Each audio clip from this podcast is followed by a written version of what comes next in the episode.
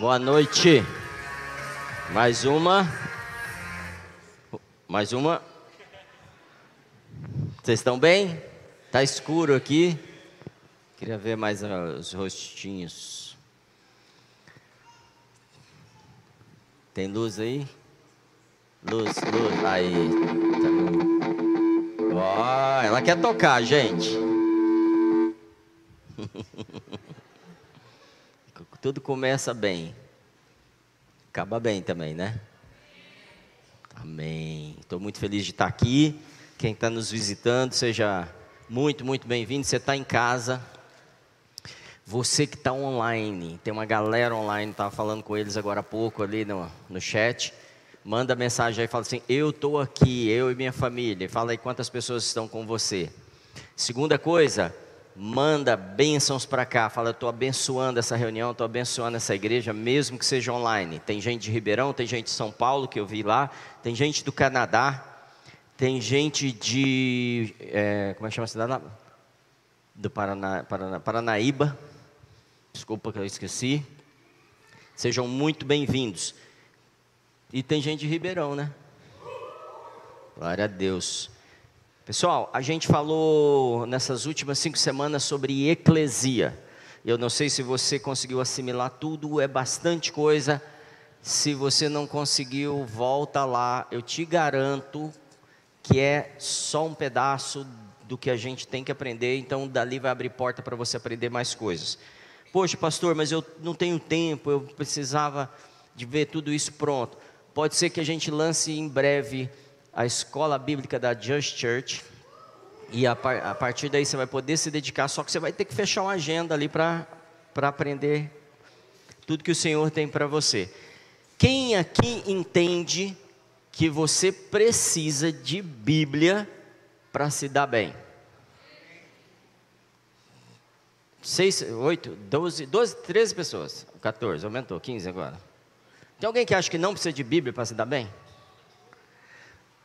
A Bíblia, por que, que a gente usa a Bíblia? Porque ali tem princípios eternos, princípios que vão nortear é, casamento, é, negócios, é, saúde, todo tipo de relacionamento, propósito de vida. O que mais que a Bíblia me ajuda? De, hã? Mineiro, mineiro, o que, que foi? Dinheiro. O que mais? Casamento, família. O que mais? Direção? Direção. Domínio próprio. É bom ter domínio próprio? Pra, só para a gente? Para os outros também, né? Então é bom para todo mundo ter domínio próprio. Ajuda a escolher time. Não, não é piada. Sede, santos, porque eu sou santo. Então ajuda a escolher time. A Bíblia ensina tudo, gente. Se você errou no time, começa a ler a Bíblia de novo. Pode ser que você não seja um time que vai para a segunda divisão.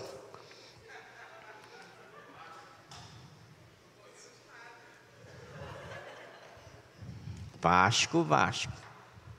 Amém, gente. Estou muito feliz. Estou muito feliz mesmo por você estar aqui. Dia de chuva, né? Atrapalha bastante a gente mas você não esmureceu, você não retrocedeu. A Bíblia fala a respeito de aqueles que colocam a mão no arado e olham para trás, sabe disso? Já ouviu esse, esse termo, esse texto? Devo olhar para trás? Não, não devo retroceder, não devo desanimar, não devo largar. Se Deus já te deu um plano, te deu um, uma missão, não olhe para trás, não desanime. Ele vai terminar aquilo que começou com você. Ah, mas está faltando dinheiro, pastor. Ele vai te ajudar a resolver isso. Ah, mas está faltando conexão. Ele vai abrir as portas necessárias. Mas se eu desanimo, falo assim, eu vou ficar esperando, quando Deus abrir, aí eu vou. Você já fez isso? Ou só eu? O dia que Deus der todos os recursos, aí eu começo. A gente tem essa tendência. Quando todo mundo concordar comigo, com o que eu estou falando, aí eu vou. Você sabe que eu estava há uns dias, há um tempo atrás, conversando com o pastor Tel, e ele falou assim: quando eu fui começar o Dunamis, eu procurei vários líderes para perguntar. E nem todos concordaram com o que eu estava falando. Perguntar sobre o, o Dunamis. Devo começar? E nem todos concordaram. E se ele tivesse falado assim, ah, eu acho que eu não... Hoje está em 400, só o Pocket está em 400 universidades. Então, não, não desanime, não pare aquilo que o Senhor já tem te falado. E hoje, a gente começa uma nova série. Nós vamos falar sobre Soso. Fala Soso. Já já eu explico para todo mundo, a gente alinha é, o que é isso. Alguns de vocês já sabem o que é Soso. É, salvação. Vocês já ouviram falar de salvação na, na, na igreja alguma vez? Sim? É importante ser salvo? Tem como ser salvo?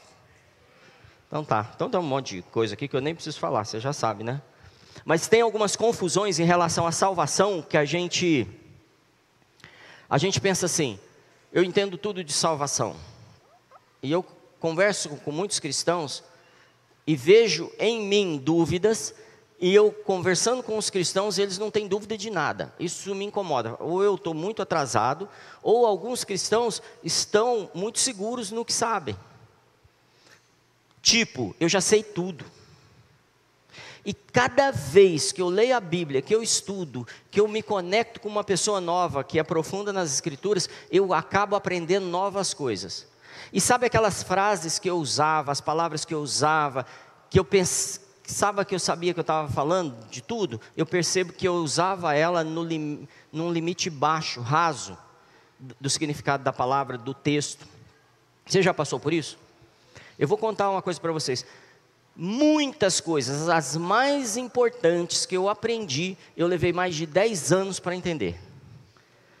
As mais importantes, tudo que eu sei que é mais importante, e eu não sei tudo, eu sei 0,1%, se, se, se dá para chegar nesse ponto já, é, do que a Bíblia pode traduzir, trazer para mim, revelar, ok?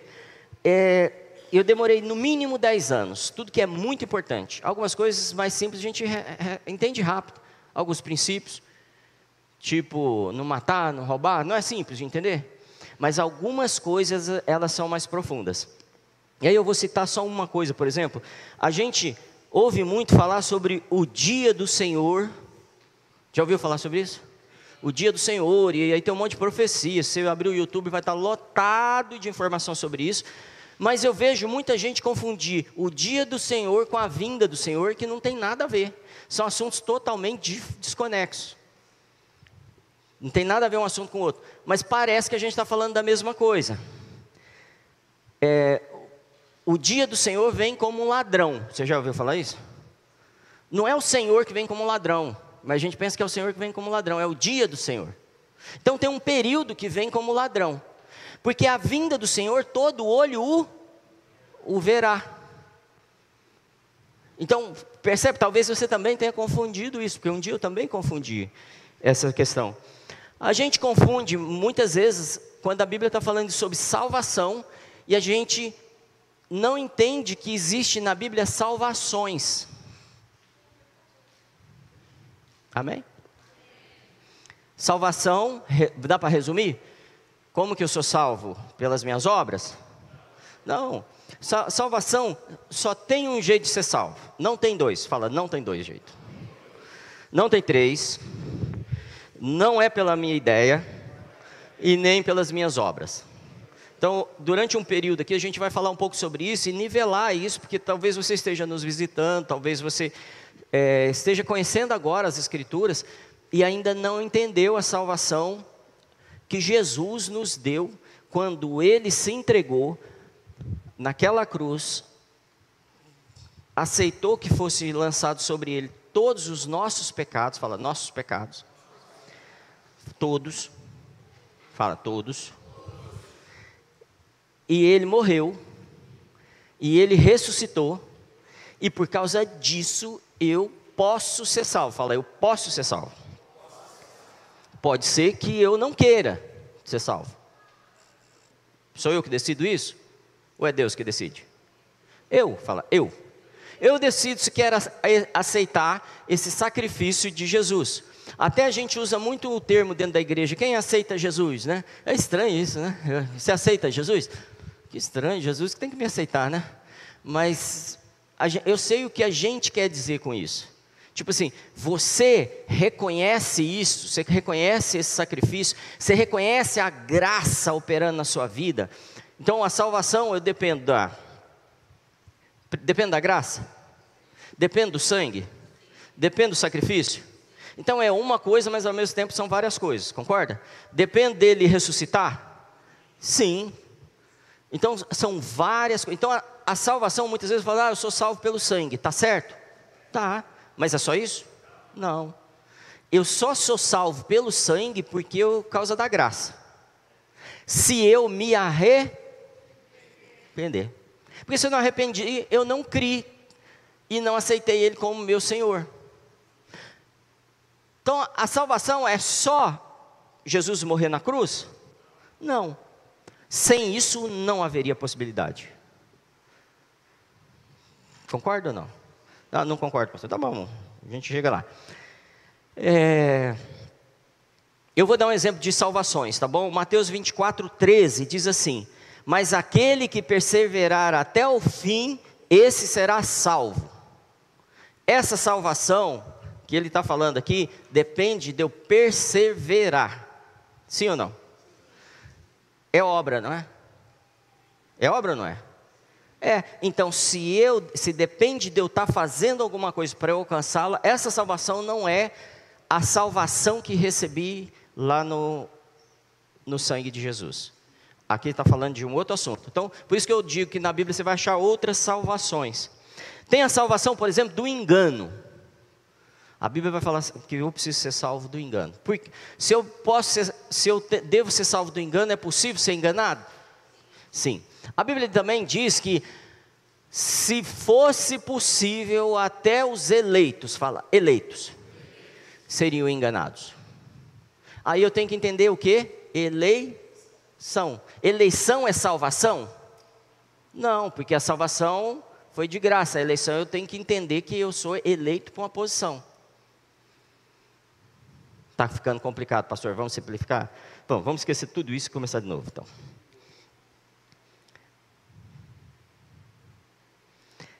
Romanos 5,9 diz assim: Logo, muito mais agora, sendo justificados pelo sangue, seremos por ele salvos da ira. Então nós somos justificados pelo quê? Pelo sangue. Fala sangue. Pelo sangue. Hoje nós vamos estudar. Você gosta de estudar? Então vamos lá. Lucas 3,6 diz assim: E toda a carne verá a salvação de Deus. Repete comigo isso. E toda a carne verá a salvação de Deus. Esse versículo vai explicar, explicar não, não, ele não explica, mas ele te dá um norte a respeito daquelas perguntas que a gente fala assim, mas essa pessoa, ela teve acesso? Já fez essa pergunta? teve acesso à salvação? Esse, ter, esse texto está falando assim, ó, todo, toda carne terá acesso a isso. Amém? De que forma? Eu não sei. Você sabe? Eu não sei. Eu sei o seguinte, que quando Jesus morre, ele faz uma visita no inferno. Pega as chaves da morte, não pega? E do inferno e volta. Ele prega para os mortos. Você sabia disso? Muitos deles entra numa vibe tão louca com ele que eles ressuscitam fisicamente e aparecem na cidade andando.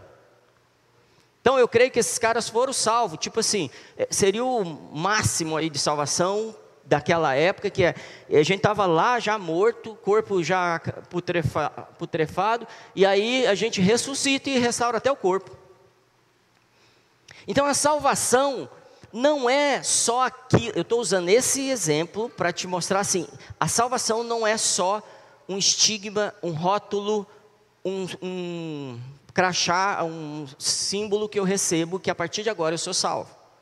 E se você quer mais profundidade, a gente tem um, um culto, um dos fios que a gente fala sobre salvação, se eu não me engano, é Você é salvo? Eu acho que chama isso. Que é uma pergunta para você pensar nisso. Amém? Para a gente entender um pouquinho de salvação, quem tem filho aqui, levanta a mão. Você lembra quando seu filho deu o primeiro passo? Primeiro passo, sim. Você pôs no TikTok, no, mandou para tia, ligou para os avós, mandou pra, foto, filmou, pôs no Folha de São Paulo. Tem nada errado, não, é assim mesmo. A gente fica empolgado quando o filho dá o primeiro passo. Puxa, deu o primeiro passo, entendi. Que, que vitória. Meu filho está avançando. Anda melhor que qualquer um já. Tem umas mães aí que vocês não conhecem. Depois do primeiro passo, o que, que acontece? Não, deu o primeiro passo, vai derrubar o menino, gente. O que, que acontece? Não, bagunça, porque aí eles vão mexer em tudo. Aí eles têm acesso a tudo. Então quem é pai e mãe já sabe disso, que agora tudo vai mudar na casa. Sim ou não? Tem um ali atrás, eu não vou falar quem que é o Rafa, mas ele está assim. Exatamente isso. A casa muda. As coisas mudam a partir do primeiro, mas e se ele não tivesse dado o segundo?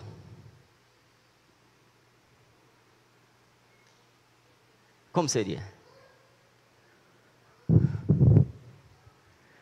Não deu, meu filho deu o primeiro passo, tirei foto, mandei para todo mundo, mas ele nunca deu o segundo passo.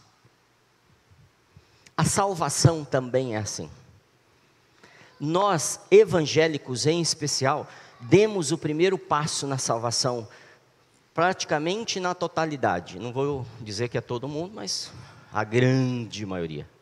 Mas não demos, na grande maioria, o segundo passo. E a salvação, o primeiro passo é eu reconhecer que o sacrifício de Jesus, tem um contexto aí que a gente vai falar um pouquinho, mas existe o segundo passo, o terceiro, o quarto, e eu não sei se você já pensou nisso. E se eu crer que a salvação é só o primeiro passo, a mesma frustração que a gente tem de ter o filho que não quis dar o segundo passo, é a que Deus tem quando nós não usufruímos do que a, salvação propõe para a gente. Sabe um vazio? Tipo, não faz sentido. Ele pode andar, fazer bagunça na casa, nós vamos ficar é, estressados, mas é o que a gente quer. A gente quer que o nosso filho usufrua de tudo que as perninhas dele podem proporcionar. Deus quer que usufruamos de tudo que a salvação pode nos dar. E a gente precisa sair daqui com um pouco mais de clareza disso, porque semana que vem nós vamos falar sobre cura. E, e, e quando eu recebo salvação, eu tenho que partir para alguns processos, e um deles é cura. Mas se eu não estou entendendo a salvação, pode ser que eu não acesse a cura. E qualquer cura. O Espírito Santo está aguardando a gente dar alguns passos. Então abre aí sua Bíblia, em Atos 16, uma história sobre Paulo e Silas na prisão. Acho que a maioria de vocês conhece isso, a partir do verso 25. Diz assim: por volta da meia-noite, Paulo e Silas oravam e cantavam louvores a Deus. Como é que é a música? Louvar o Senhor. Todo aquele. Eu quero que vocês imaginem isso. Canta aí, Ivan.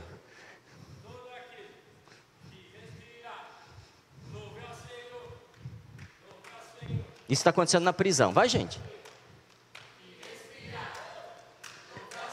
Eu acho que é isso que estava acontecendo já. Já uma meia dúzia começou a cantar. Continue, Ivan. E aí passou por uns dez presos cantando. Eu quero que você imagine que a, a, Paulo e Silas não estão cantando assim da boca para fora. As coisas estão pegando ali. O Espírito está afetando a prisão. Porque essa prisão vai ruir em alguns minutos. Para isso estar acontecendo, eu que sou o, o, o guarda, o carcereiro, eu estou aqui fora ouvindo esse barulho lá dentro. Então, a prisão está ministrando o carcereiro. A prisão está convertendo o carcereiro que está lá do lado de fora. Obrigado, Ivan. Então desanimou rápido, mas tá bom. Por volta da meia-noite, Paulo e Silas oravam e cantavam louvores a Deus e os demais companheiros de prisão escutavam. De repente, sobreveio tamanho terremoto que sacudiu os alicerces da prisão. Todas as portas se abriram e, os, e as correntes de todos os presos se soltaram. O carcereiro despertou do sono e, vendo abertas as portas da prisão, puxando a espada, ia suicidar-se, pois pensou que os presos tinham fugido. Mas Paulo gritou bem alto: Não faça nenhum mal a si mesmo, estamos todos aqui. Eu creio que eles estavam já todos ali impactados, porque ninguém fugiu. Então, o carcereiro, tendo pedido uma luz, entrou correndo e trêmulo, prostrou-se diante de Paulo e Silas. Fala, prostrou-se diante de Paulo e Silas. Não é estranho isso? O guarda que está lá fora pega uma luz, uma tocha, não sei o que, que ele pegou, desce correndo, porque normalmente é subterrâneo, e se prostra diante de Paulo e Silas. Não é um risco de vida para ele? Total. É um inimigo na frente dele. O que será que provoca isso, né?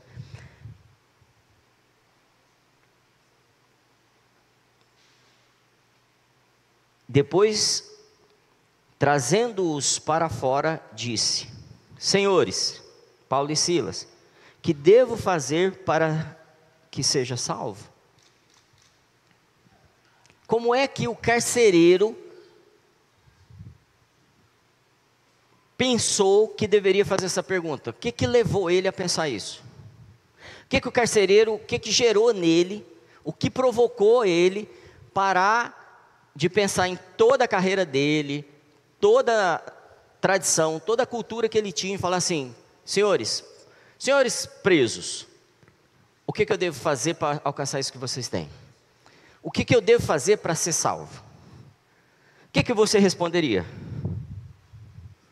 Tem a resposta pronta? Eles respondem. Eles responderam. Verso 31. Creia no Senhor Jesus e você será salvo. O que, que tem que fazer? Crer. A gente deu uma esvaziada nessa palavra crer, tá bom? Dentro da igreja. Espero que a gente retome isso. Crer no Senhor Jesus e você será salvo. E não parou aí. Você e o quê? E toda sua casa. Ele está falando assim já, ó, creia, carcereiro, romano, polícia, gentil, o que você quiser chamar ele. E vai ser salvo não só você, mas sua casa também. Você tem que fazer algo, crer. E será salvo toda a sua casa. E pregaram a palavra de Deus ao carcereiro e todos os e a todos os que faziam parte da casa dele. Onde eles foram parar agora depois da cadeia? Naquela mesma hora da noite, cuidando deles, lavou-lhes as feridas dos açoites. Logo a seguir, ele e todos os membros da casa dele foram. O que, que aconteceu naquela mesma noite? Foram batizados foram para a piscina, eles tinham uma piscina lá no fundo de casa, e foram batizados. A salvação, muitas vezes, para nós, parece que está tão distante, que é tipo assim: eu preciso levar essa pessoa para conhecer o pastor, o pastor vai pregar para ela, ela vai dar um streamlink para expulsar os demônios dela, e aí ele vai fazer um curso com ela, depois desse curso, ele vai batizar ela e aí ela vai ser parte da, da salvação. Isso passa na nossa cabeça.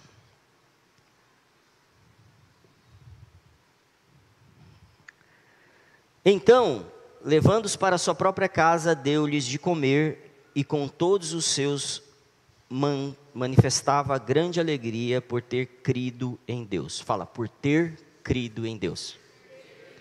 Então, qual foi o segredo para o carcereiro ser salvo? O quê? Crer. E qual foi o segredo para a família do carcereiro ser salvo? Crer. Não ficou simples? Ficou. O problema está nessa questão de esvaziar o crer.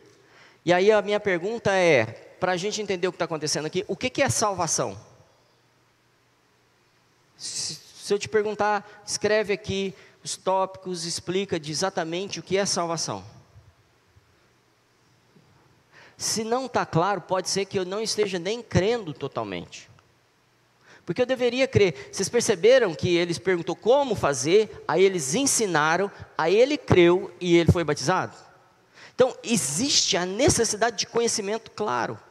Muitos de nós talvez não tenham uma vida tão conectada com o Espírito Santo, é, é, dirigida total por Deus, porque ainda não está claro que relação que eu estou fazendo com Ele, que tipo de contrato a gente faz, a partir de, do crer, a partir do ser salvo. Porque a salvação, ela vai me tirar de um lugar, fala lugar, propósito e condição, para outro lugar, outro propósito e outra condição. Mas muitas vezes nós somos salvos, recebemos Jesus, levantamos a mão, somos batizados, mas não mudamos o propósito e nem a condição. Só o status futuro. Quando eu morrer, eu vou para o céu. Muitas vezes nós somos salvos, consideramos salvação só isso, morrer e não ir para o inferno. Tem gente que estudou mesmo, isso aí. Então, o que é a salvação? Eu vou ler aqui, tá? É a obra da graça de Deus que opera com o perdão dos nossos pecados e nos concede o dom da vida eterna. Tá correto? Tá. Isso é salvação. Mas isso não define tudo. E a gente anda por esses muito no verniz disso. Qual é o resultado da salvação? Eu fui salvo. Se você foi salvo, eu perguntasse qual o resultado da salvação na sua vida hoje. Saber que não vai para o inferno deveria diminuir meu estresse? Muito. Saber que eu tenho vida eterna deveria diminuir meu, meu, minha preocupação com o tempo? Eu sou eterno, para que eu estou preocupado se fechou o pedido hoje ou não? Se o, se o varão trouxe o anel ou não? Eu sou eterno. Então, percebam que a gente não pensa como salvo muitas vezes. A gente pensa como aquele que está na corrida de um tempo que vai acabar com X anos de idade, e, e é só isso. E uma pessoa que ela é eterna, ela vai ver os problemas de forma diferente. Segunda coisa, ela vai fazer o plano para a eternidade dela ou não vai? Lógico que vai. Eu sou eterno, eu tenho que pensar na eternidade. Então eu tenho que ter galardões, eu tenho que me preocupar com o futuro eu tenho que me preparar para a eternidade. Sim ou não? Então, o resultado da salvação, dois resultados simples. Ele perdoa os nossos pecados, fala, perdoa o meu pecado. E me concede o dom da vida eterna. Isso é um fato. Se você já recebeu Jesus como seu Senhor, você crê nisso, que Ele morreu e ressuscitou por você, e você se submeteu ao senhorio dele, com certeza você já alcançou essas duas, esses dois resultados. Existe uma condição para ser salvo? Eu tenho que ter tido, feito alguma coisa para ser salvo? Antes, antes, antes da minha decisão. Eu tenho que ter passado por um curso? Tem? Tem alguma coisa que precise? Não. Quer dizer que se eu trabalhar bastante para a igreja, eu sou salvo? Não. Se eu der bastante oferta, eu sou salvo? Se eu comprar jantinha na hora de. Gente, o trem está sujo aqui. Não falei isso não, hein? Os fariseus aqui estão falando. Então, Efésios 2:1 diz assim: Ele lhes deu vida quando vocês estavam mortos em suas transgressões e pecados. Ele não deu vida para a gente quando a gente estava limpinho. Ele não deu vida para a gente quando você fazia as coisas certinhas, quando você era bonzinho. Ele não deu vida porque a gente fez algo. Fechou? Então a gente não pode errar nisso, tá? E aí, quando ele me deu vida, ele me tirou de três mortes. Fala, três mortes. A morte física. A morte física, a gente vê ela acontecendo quando Deus cria Adão e Eva, o plano era que eles morressem? Não, mas Deus mandou, eles falou, oh, tem um jardim bonito, tá tudo lindo aí, sede santos, aquela coisa tudo, tudo era perfeito. Aí, ele pegou e pôs uma árvore do conhecimento do bem e do mal lá em Itaquera.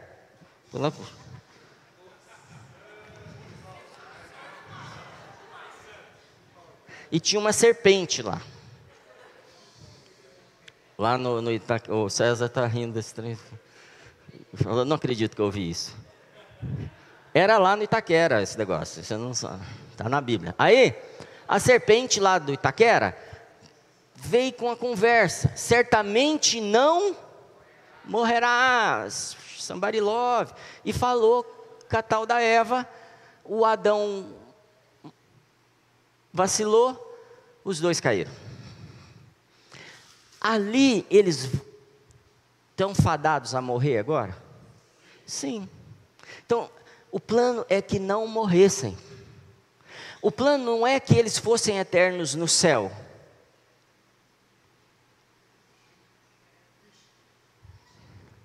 O plano é que eles fossem eternos no jardim. Sim ou não? Lógico. Então, a primeira morte, a gente alcança ela quando Adão e Eva se corrompem e declaram independência de Deus, do reino dos céus. Aí o Éden sai do jardim, o Éden é o paraíso, sai do jardim, só fica o jardim. O que é o jardim? A terra. Então, a terra continuou funcionando baseada em gente que morre agora. Não é mais eterno. As pessoas que estão lá, elas vão morrer. A gente pode ter segunda morte, morte espiritual. O que é morte espiritual? Morte espiritual é separação de Deus. É possível ser separado de Deus? Sim, quando eles morreram lá, eles foram separados do reino dos céus, eles foram separados de Deus. Lembra quando eu trouxe aqui que o peixe, a, a, a base da vida dele está na água, né? Você tirar, ele morre. Então, quando Adão e Eva saem do reino de Deus, saem de Deus, se desconectam dele, eles morrem. Essa é a morte espiritual. Tem uma pessoa que teve uma morte espiritual e ele falou assim: Pai, por que me abandonastes? Quem foi? Jesus. Então, Jesus, com todos os nossos pecados sobre ele, essa é a dor de Jesus. A dor de Jesus, apesar de eu não estar é, minimizando a dor que ele passou na cruz, no corpo, a maior dor, a dor que ele fala assim: Eu não, tô, não vou aguentar isso, é quando o pai desconecta dele. Essa é a dor, esse é o sofrimento. A gente não sabe o que é isso porque a gente fez o caminho contrário. A gente já era desconectado e a gente está se conectando. Jesus era Deus, conectado com Deus. Agora eles vão separar. Isso chama-se morte espiritual, porque a fonte da vida se desconectou. Aí vai desenrolar a história, vão ter gente pensando que fazer conta. Está é, tá na Bíblia, gente, fica tranquilo. É porque a gente lê misturando os assuntos. A gente precisa organizar. Amém? E a terceira morte, que é a morte eterna. Então, a morte espiritual pode trazer, pode haver reconexão? Sim. E a morte eterna? Não. Esses são aqueles que já foram julgados, são condenados, eles vão para um abismo, estão separados de Deus e é eterno, separado de Deus eternamente. Então, o grande lance do inferno não é o churrasco, as coisas que, que o povo fala que tem lá. O grande problema do inferno é a separação de Deus. Se a gente fica aflito sendo crente, você imagina sendo totalmente desconectado de Deus. A gente não sabe de verdade o que é isso. Porque Deus está sempre cuidando da gente, Ele nunca deixa a gente sozinho. Nunca nos abandona. Então a gente não sabe exatamente o que é não ter nada de Deus em nós. Não ter mais fé dentro da gente, que Ele colocou uma porção de fé na gente. Fez sentido, gente? E agora abram em Efésios 2. Abre rápido, depois não dá tempo. Efésios 2, versos 1 e 3, 1 a 3, diz assim: Ele lhes deu vida, quando vocês estavam mortos em suas transgressões e pecados, nos quais vocês andaram. Fala, andaram. Algumas versões vão falar andavam, mas o sentido é o mesmo. Andaram noutro tempo. Fala, não agora. Segundo o curso deste mundo, segundo o príncipe da potestade do ar, do espírito que agora atua nos filhos da desobediência. Entre eles também nós, entre eles também nós todos andamos no, no passado, segundo as inclinações da nossa carne fazendo a vontade da carne e dos pensamentos. E éramos, por natureza, filhos da ira, como também os demais. Ele está falando assim: a gente estava nessa condição, filho do quê? Da ira.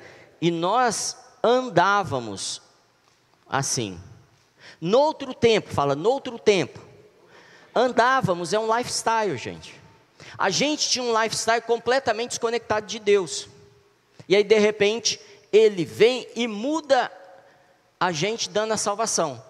Se você recebeu a salvação e seu lifestyle não mudou, pode ser que você ainda esteja no primeiro passo.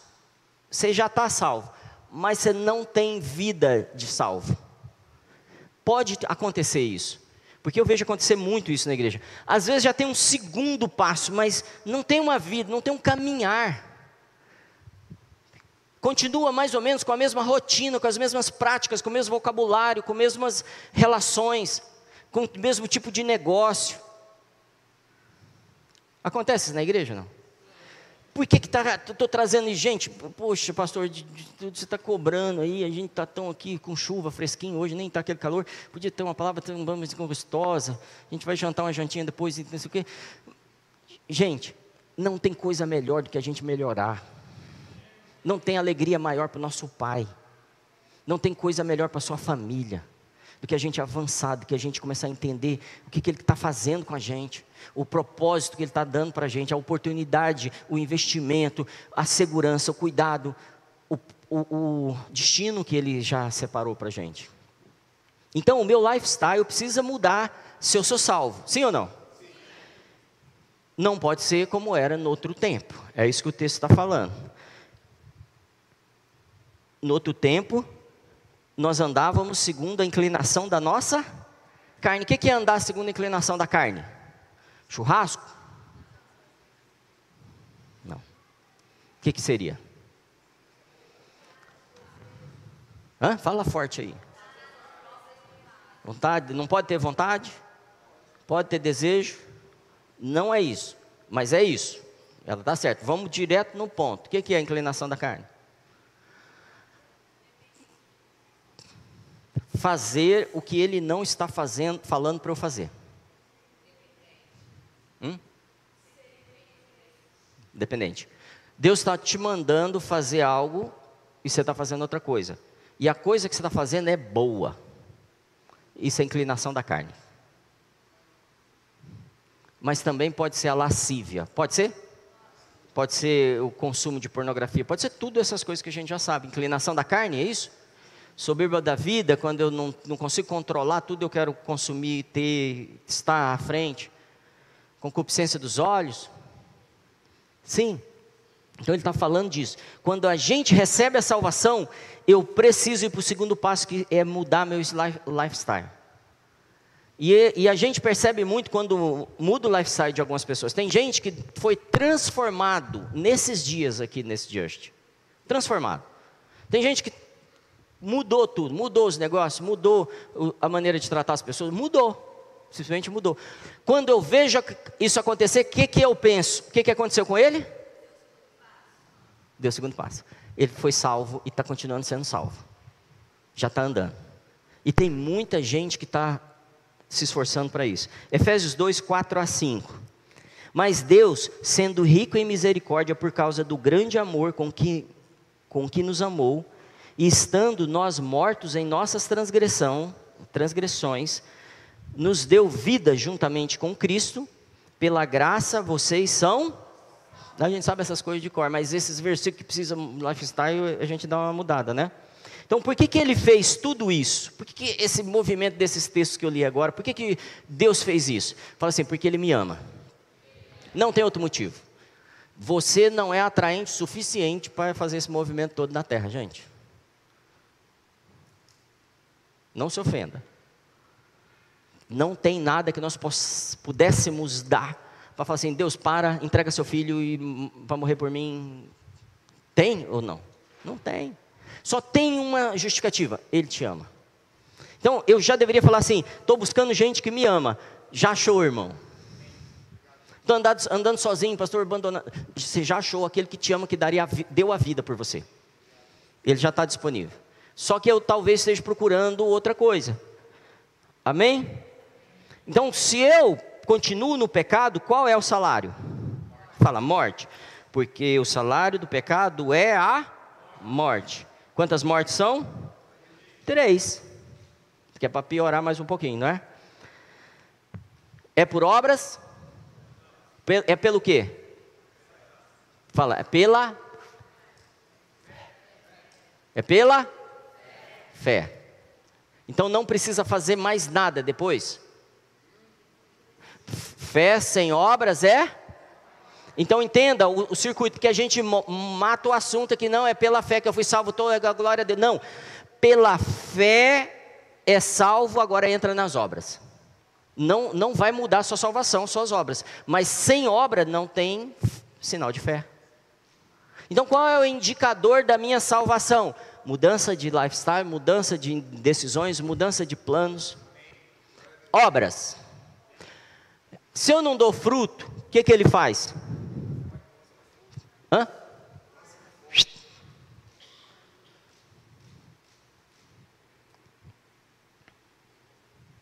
Obras boas ou obras ruins? Amém? Lembra do pessoal que vai chegar para Jesus e falar assim: Jesus, mas eu curei os enfermos, expulsei os demônios. E o que, que ele fala? Eu não te conheço. Por que, que ele fala isso? Você acha que esse, cara não, não levantou a mão na igreja? Lógico que levantou, gente porque senão ele não saberia todas essas coisas. Ele já sabe, ele já cuidava de coisas da igreja, ele já, mas o lifestyle não mudou. Os interesses, os investimentos, os tratos do cartão de crédito dele não mudou. A agenda não mudou. E aonde eu quero chegar com tudo isso? Eu quero chegar num ponto que é: se ele não se transformou no meu Senhor, eu não fui para o segundo passo da, nem para o primeiro passo da salvação. Porque eu tenho que crer que Ele é Senhor. Está na Bíblia ou não? Tá. Eu não posso arriscar isso. Ele se transforma em meu Senhor. Por que, que ele se torna meu Senhor? Porque ele me comprou. Eu não estava lá no lamaçal fedido, largado, conhecido como o bicho do cocô do cavalo do Corinthians, do não estava? Estava ou não estava? Não era assim que eu era? Aí ele fala assim: estou te tirando dessa condição. Lembra que ele muda a condição? Tem gente que falou: vou pegar esse pastor na saída ali, ó. Ali, E o Palmeiras é igual, gente, fica tranquilo. E aí, ele me transportou de um lugar para o outro, ele me transformou de uma condição para outra, ele mudou tudo em mim e agora eu preciso ter um novo lifestyle. Eu preciso agir diferente com os meus filhos, com a minha esposa, com o meu marido, com meus pais, com meus negócios. Eu preciso agir diferente. Senão, eu estou crucificando Jesus de novo. É o que a Paulo vai falar para a gente. Eu vou crucificar ele de novo, gente? É uma pergunta. Não. Então eu preciso parar de ter essa vida, e porque tem uma tendência na igreja, tem uma linha que fala assim: não, mas gente não tem pecado. Não tem mesmo. Ele não pagou? Pagou. Aí eu não mudo de vida. É pecado ou não é?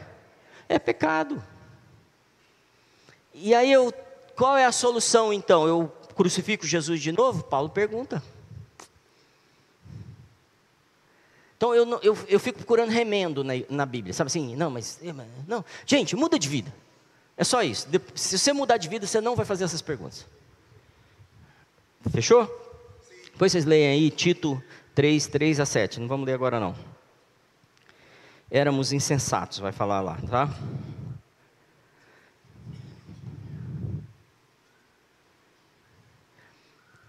O que o mundo está dizendo que não é pecado, é pecado, tá?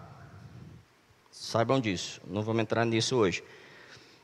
Aí eu quero te fazer uma pergunta direta: qual é a bússola da sua vida? Sabe bússola?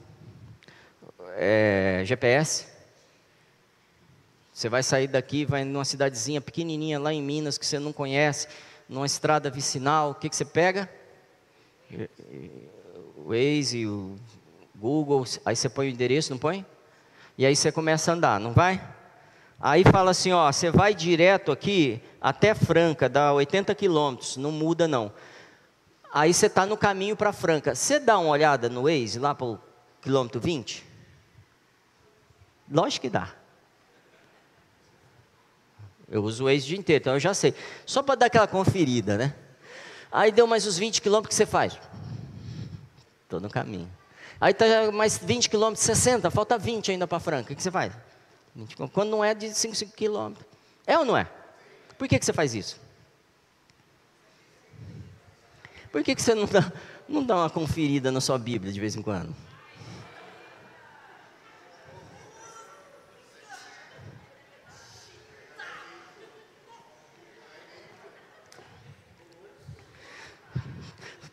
Irmão, igual você faz com o ex, faz assim, ó. Não precisa mover o corpo, só. Aí sua mulher pergunta: está no, tá no caminho certo? Tô. Eu sei o caminho. Mano, a gente erra pra caramba só por causa de não seguir o que ele está falando. Tem muita coisa dando errado na nossa vida. E às vezes não é que, ah, estou devendo, estou com problema, divórcio. Não, não está alcançando o que Deus tem para você por pequenos ajustezinhos da bússola. Sabe? É isso mesmo. Quando eu te pergunto assim, me fala um versículo sobre salvação. Qual versículo vem na sua mente primeiro? Eu vou passar vergonha se vocês não falarem. Como que, o que, que fala em João 3,16? Só os dois aqui que sabem? João 3,16.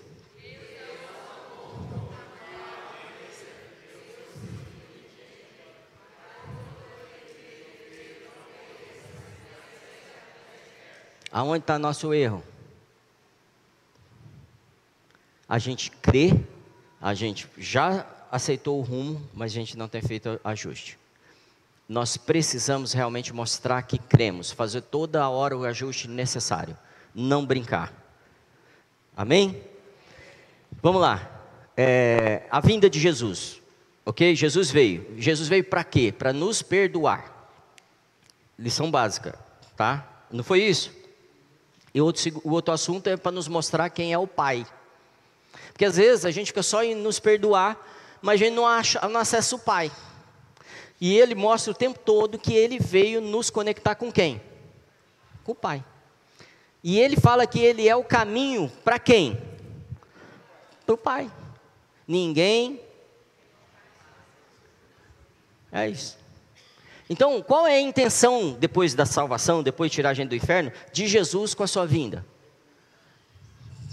E como que nós já estamos nesse acesso? Outro indicador de como estão os meus passos dentro da salvação. Porque é isso que Jesus veio fazer para me salvar. E aí, quem crucificou Jesus? Fala, o Pai. Está na sua Bíblia, vai lá. Foi o O pai crucificou ele. Foi os romanos, tudo bem, os, os judeus fizeram lá o esquema. Eu, eu sei tudo isso. Mas agradou a ele moê-lo. Então o pai moeu o filho por mim e por você. A gente precisa levar isso a sério. Não dá mais para a gente tratar isso religiosamente. E Jesus, e, aí acontecem algumas coisas a respeito desse, desse, dessa crucificação. A primeira, Jesus se entrega. Isso é morte sacrificial. Se você está anotando, anote isso, que é importante. Então, o primeiro papel da morte de Jesus é uma morte sacrificial, é uma entrega. Se sacrificou. Merecia morrer? Não. Então, se sacrificou. Ele pagou a nossa dívida, se dando. A gente tinha dívida, não temos mais, amém? Ele morreu por nossa causa. Ele morreu por causa de todo aquele que comete pecado. Não sobrou ninguém na terra que não tenha cometido. A segunda motivo é uma morte substitutiva. Ele tomou o seu lugar. O seu lugar era no inferno. Pastor, não fala essas coisas. Era. Seu lugar era no inferno. Eu ouvi um pastor falando outro dia, não sei se eu comentei aqui. Eu, sem Jesus, o que, que eu mereço? inferno. Eu, sem Jesus, eu mereço o inferno. Isso é Bíblia, ok? E eu com Jesus, o que, que eu mereço? Tudo. Por minha causa? Não. Porque Ele merece tudo. E Ele se pôs no meu lugar. Então hoje, por mais louco que pareça isso, nós, por causa do que Ele fez, nós merecemos a eternidade. Porque eu fiz alguma coisa? Porque eu posso? Não. Mas guarda isso, porque isso quebra o espírito de acusação que te tira fora, porque talvez você tenha cometido um erro, um aborto, um assassinato, um roubo, uma mentira, uma corrupção, um adultério, um que é a coisa que todo crente tem cometido. E por último, a morte dele é suficiente. Não precisa mais morrer. Fala, eu não preciso mais morrer. Ninguém mais precisa morrer. Foi suficiente. Nenhuma outra pessoa seria suficiente para essa morte. E ele me reconectou ao Pai, quando ele disse que ele é o caminho. Queria chamar o Ivan.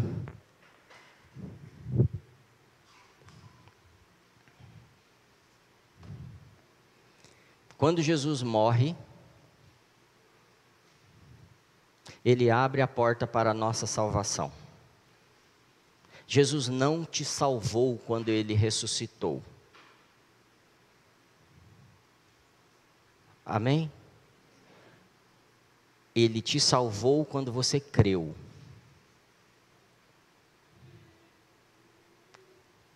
Ele abriu a porta para a minha salvação.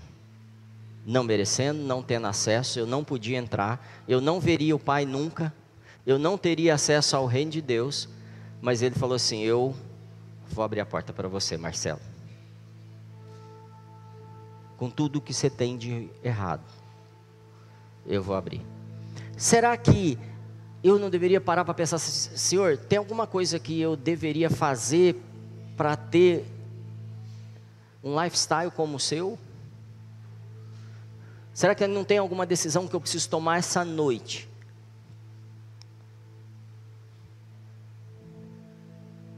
Sabe o que veio no meu coração? Pedidos de perdão.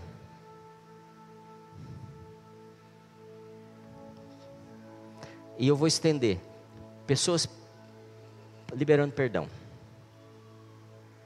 Essa é uma palavra de conhecimento. O Espírito Santo está falando com você. você. Eu vou estender mais ainda. Você chegou aqui lembrando disso. Que você precisa perdoar. E você precisa pedir perdão. Isso é o lifestyle do reino.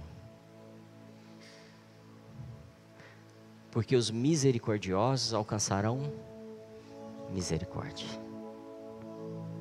Se você quiser mandar WhatsApp, pega seu telefone, não fique constrangido. Eu tenho que perdoar a gente direto. Eu tenho que pedir perdão quase todo dia.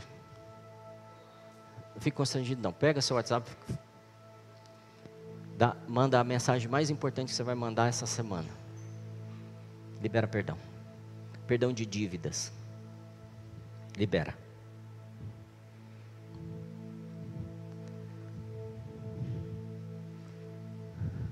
Como é que é uma pessoa que foi perdoada toda a dívida dela, como é que é o lifestyle dela? Ela tem dificuldade de perdoar dívidas? Não. Isso é um presente que Deus está te dando.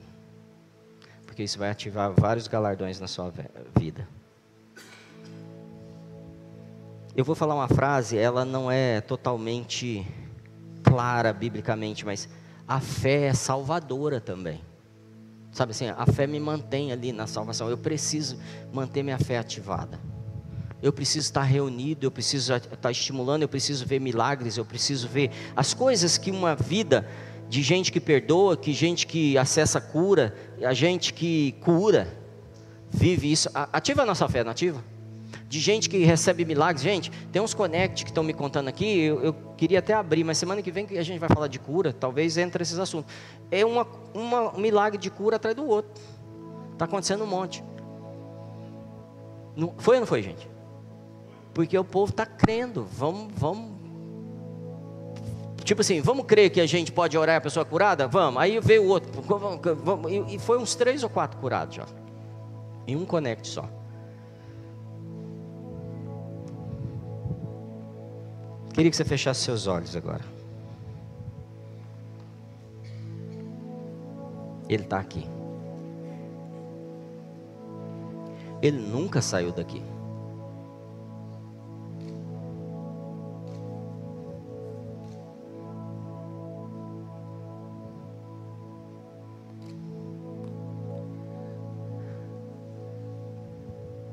Se tem um pecado que está te incomodando, peça perdão Papai, perdoe-me por esse pecado. Se está faltando fé, fala, Pai, me ajuda a colocar minha confiança em Ti e não em nada mais. Se você tem buscado outras coisas, fala assim: Jesus, eu te peço perdão porque eu não te tratei como suficiente. O Senhor é suficiente. Não é o pastor, não é a igreja evangélica, não é uma obra bonita, é só o teu amor que é suficiente naquela cruz. Não tem mais nada que seja suficiente. Se você sente vontade de falar em voz alta, fica à vontade. Eu não me envergonho de me arrepender. Porque eu sei que é uma libertação na minha vida. Agora fala com a sua boca.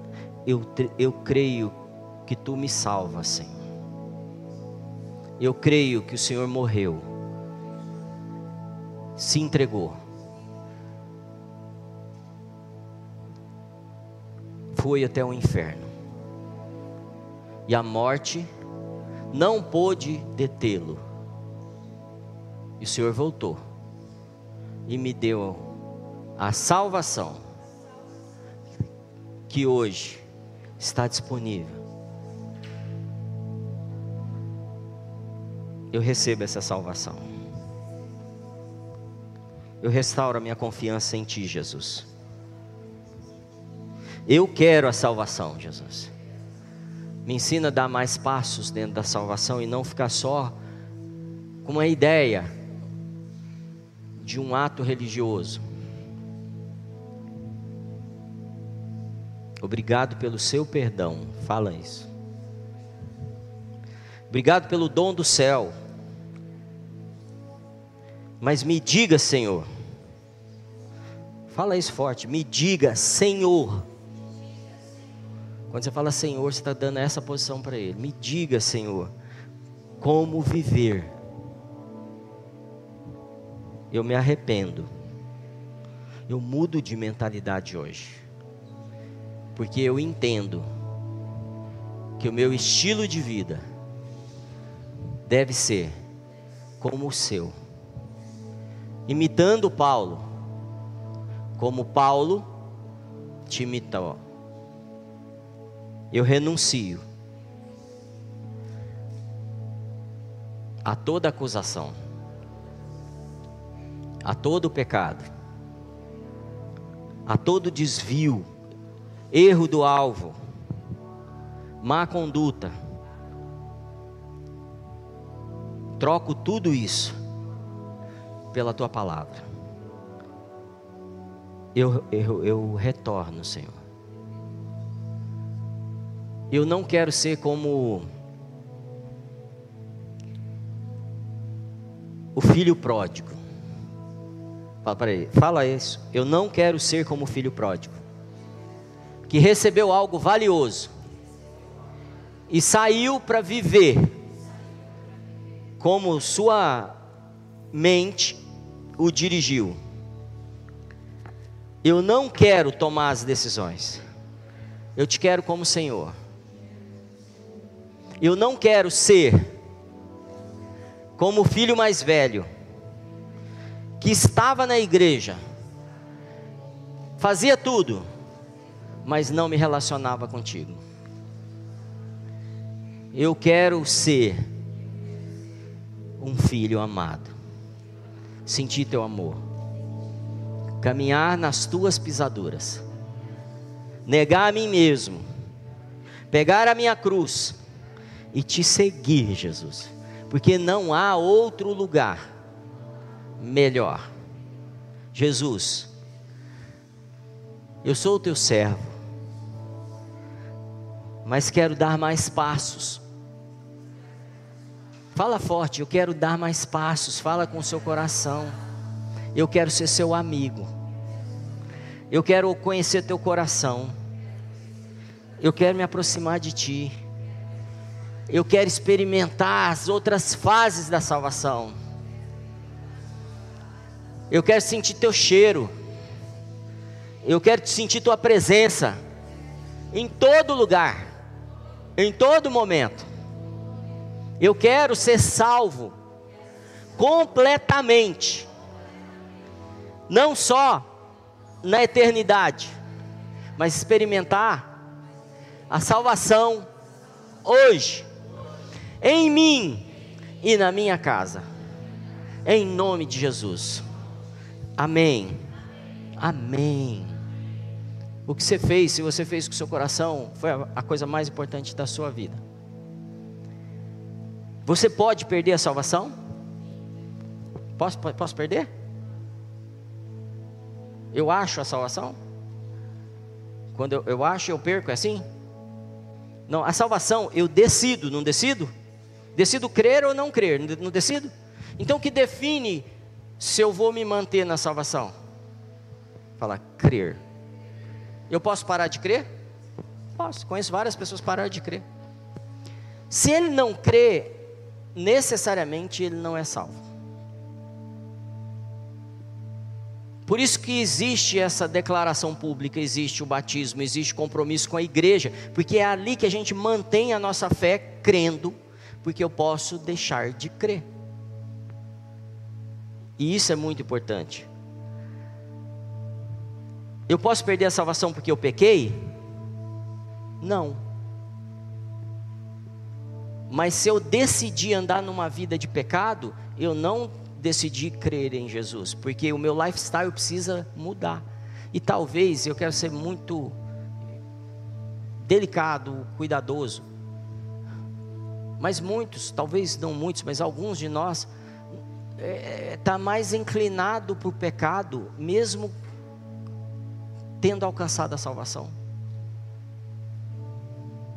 E se isso é algo verdadeiro para você, toma a decisão hoje, muda de mente, fala: não quero isso, não vou andar assim, me ajuda, Senhor, porque eu não quero mais esse pecado na minha vida.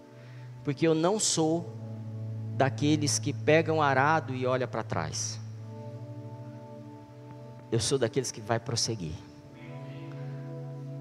Por último, a palavra sozo é uma palavra grega que é a palavra salvação na Bíblia. Fala sozo. Sozo quer dizer salvação, cura, libertação e restauração. Ela quer dizer um monte de outras coisas relacionadas a isso. E numa outra oportunidade a gente vai falar bastante sobre essas. Talvez a grafale semana que vem.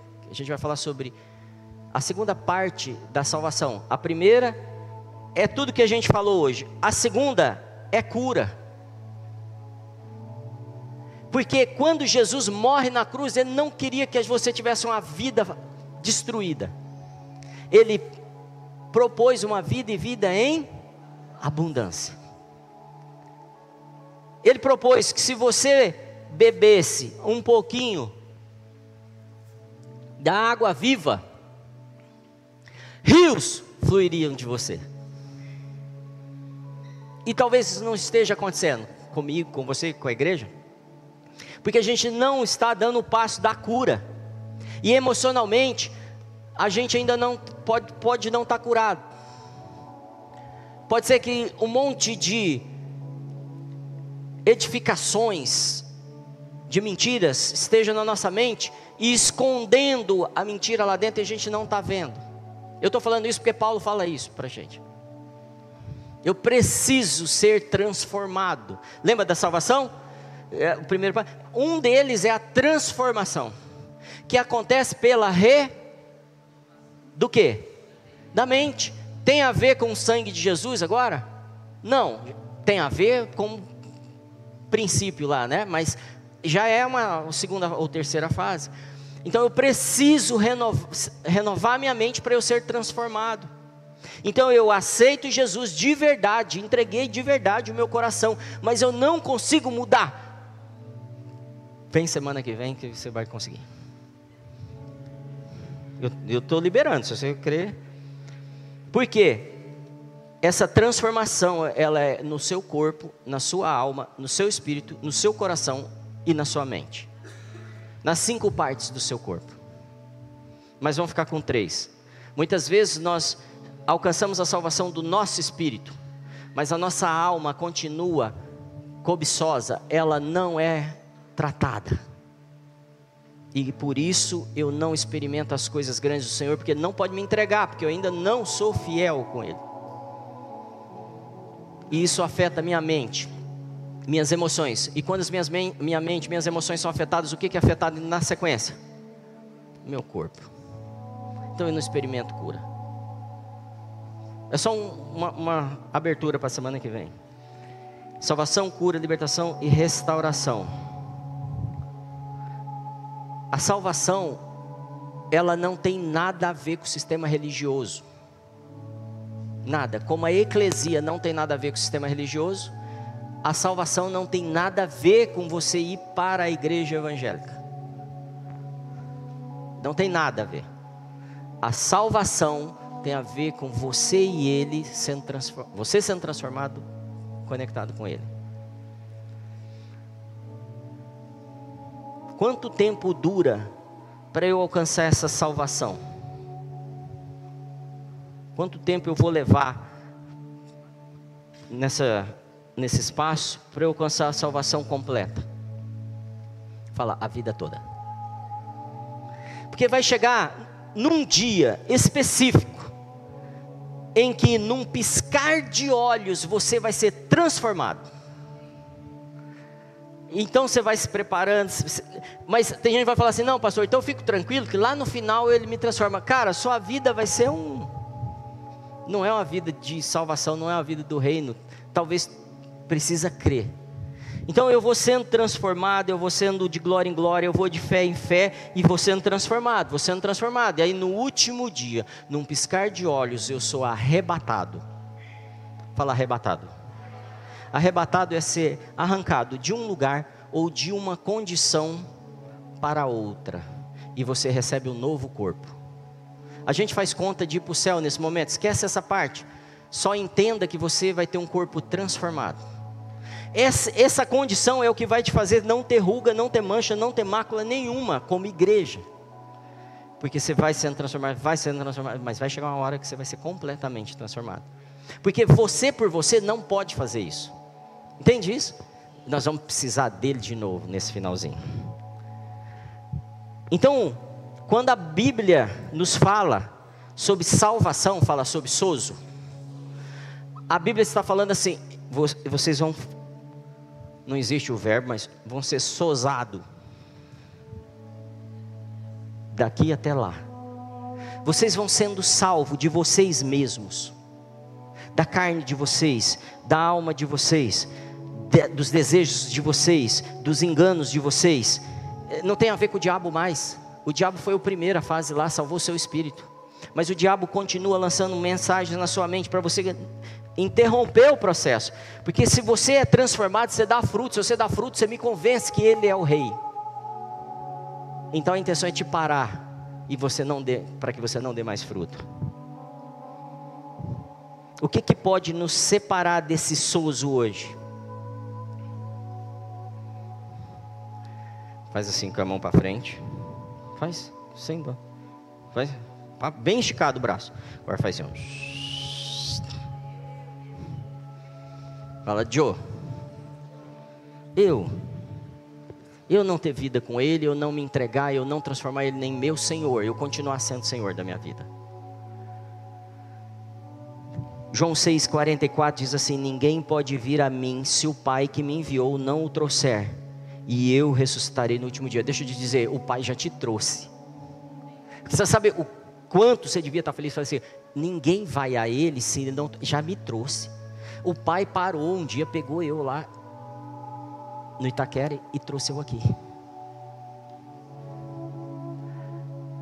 É isso que Ele está fazendo com a gente hoje de novo. Como é que a gente se lava com tudo isso? Fala com a palavra. Por isso que eu preciso de Bíblia. E por último, tá? A restauração dessas áreas da minha vida acontecem com muita ajuda. Uma das coisas que o Senhor nos deu foi a igreja. Essa é a menor ajuda que você vai ter. Você é ajudado com a palavra. Amém? Se você se relacionar com a palavra, a palavra vai te ajudar. Fala a palavra. Um. Fala um. Dois. O Espírito Santo. Não é qualquer um, é o Espírito Santo. E aí eu separei aqui umas definições dele. O Espírito de nosso Pai o Espírito da verdade, o Consolador, o Espírito de adoção de filhos, o Espírito da vida, o Espírito da graça, o ajudador. Ele foi entregue para nos ajudar nesse processo. Quanta autonomia ele tem na minha e na sua vida hoje. Então fala assim, Senhor, eu estou assumindo ser lavado pela tua palavra e ajudado convencido pelo Espírito Santo. Tá bom? E mais a igreja, tá bom? Mas não é só isso. Sabe aquelas propagandas de tem mais Os anjos estão aí para te ajudar. Ele diz assim, Hebreus 1:14, não so, são todos eles espíritos ministradores enviados para o serviço a favor dos que hão de herdar a salvação? Os anjos estão aí para te ajudar ainda. Cara, você está empoderado para não deixar de viver a salvação completa na sua vida. Parar de ver demônio em tudo e começar a ver o Espírito Santo, ver anjo, ver bênção, ver coluna de fogo, ver milagre. Para de ver demônio, ver o que ele está te mostrando. Você não foi criado para preocupar com esses caras, eles já perderam estão, estão fora, não tem opção para eles, eles só falam, falam, falam. Preciso terminar. Faz um exercício comigo agora que eu já fiz. Você que é cristão, você sabe quanto tempo você é cristão? Se você é cristão há 10 anos, 15 anos, 2 anos, é, faz um exercício. Fala assim: se eu voltasse hoje, lá no começo, seis meses depois que eu recebi Jesus como meu Senhor, seis meses depois, o que, que eu faria diferente até hoje? Põe nome nisso. Porque Ele vai te perdoar e vai te dirigir. E você vai viver uma vida em abundância que talvez você não tenha vivido ainda. Abundância não é ter um monte de dinheiro, porque Paulo fala assim: eu aprendi a viver com muito, com pouco, não faz diferença para mim. Abundância é paz, abundância é fé, é segurança nele. É mesmo que eu morra, eu viverei. Mesmo tudo seja tirado, eu sou próspero, eu sou abençoado, eu sou herdeiro de tudo. Eu tenho eternidade. Fica de pé, por favor. Eu quero fazer uma última oração, mas antes eu vou te pedir: se você não recebeu Jesus como seu Senhor, e sente que deve fazer isso, isso não é um apelo só. Agora você tem consciência do que, que é receber Jesus como seu Senhor. É na totalidade da sua vida, no seu corpo, na sua alma, no seu espírito, no seu coração, na sua mente. É Ele fazer parte de tudo da sua vida. É Ele. Pode acender um pouquinho? Obrigado. É Ele dirigir tudo, é Ele abençoar tudo, é Ele garantir tudo, é Ele estar presente o tempo todo. Se você quer reconhecer que Jesus morreu naquela cruz, mas venceu, foi lá no inferno, pegou toda a autoridade nos céus e na terra, no inferno, onde estiver, e, e voltou e falou: Estou te dando essa autoridade. Se você reconhece que por causa dessa morte sacrificial, suficiente, ele pode ser o seu Senhor. E se você fez isso sem consciência, um dia eu fiz sem consciência, pastor. Eu quero te pedir só para você levantar sua mão. Fala, Senhor, eu quero te receber como meu Senhor. Eu queria que um pastor orasse com ela ali, por favor. E começasse a jubilar, porque hoje o céu recebe mais um dos seus filhos. Se você quer reconectar, entende assim, Senhor, eu não entendi direito esse negócio de salvação. Tem mais alguém lá no fundo, por favor? Se você entende assim, eu não entendi direito esse negócio de salvação, eu até fui é, de coração verdadeiro, mas agora está fazendo sentido. Eu quero hoje orar de novamente e declarar para o céu e para o inferno que o Jesus é meu Senhor. Levante sua mão também. Tem mais alguém aqui? Por favor, vem mais gente aqui.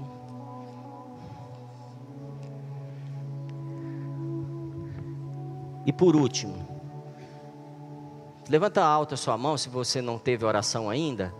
Depois você pode baixar a mão, tá? Para o pessoal te ver. Porque isso é muito importante. Se tem a coisa mais importante, é isso que você está fazendo agora. Não tem nada mais importante que se você se reconectar ao Pai. Que foi por isso que Jesus morreu, por sua causa, para te reconectar. Feche seus olhos. Se Jesus tem sido seu Senhor, mas você tem tido pouco relacionamento com Ele, quase nenhum. De verdade você vê Ele distante, porque a gente é acusado mesmo, o diabo nos acusa o tempo todo, e a gente erra mesmo. E você fala assim, você, você tem no seu coração assim, Senhor, o que eu queria mesmo é ser teu amigo. Eu quero te dizer que você vai encontrar esse amigo hoje aqui. Ele quer ser seu amigo. Se você crer, confiar nele, você sai da condição de servo para amigo, para filho, para irmão. E se você quer ter essa aliança de amigo com Jesus, mudar esse status, também levante suas mãos. Continue com os olhos fechados. Por favor, ore lá no fundo. Ore aqui. Aqui.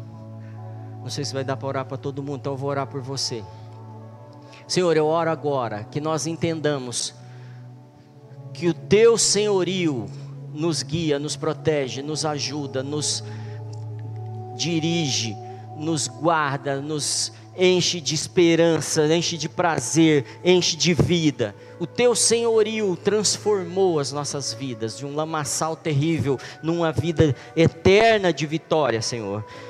Mas hoje nós te pedimos, queremos ser teu amigo, queremos estar próximo de ti, queremos te tocar, queremos ser tocado por ti, queremos intimidade contigo, queremos saber teus segredos, queremos te contar nossos segredos, Senhor. Então cada um de nós abre o coração aqui aqui agora, Senhor, para te encontrar como amigo, único, suficiente, não precisando de mais ninguém. Vem, Jesus, meu amigo. Vem, Jesus, me enche de esperança de novo. Me enche de amor de novo, porque por mim mesmo eu não posso ter nada se do céu não for me dado. Então, nós recebemos Ele, o enviado, o desejado das nações, o ungido, o Rei dos Reis, o Senhor dos Senhores, o Príncipe da Paz, o nosso Salvador. Nós recebemos a Ti de novo aqui, Senhor, como Rei nesse lugar, como suficiente como único Rei, mas também como nosso amigo. Vem, meu amigo Jesus.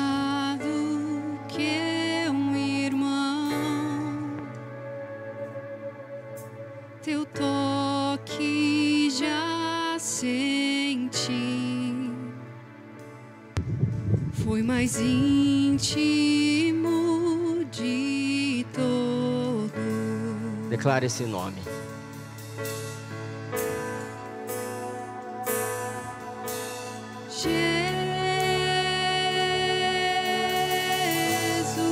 Enche o nosso coração, Senhor, agora. Jesus.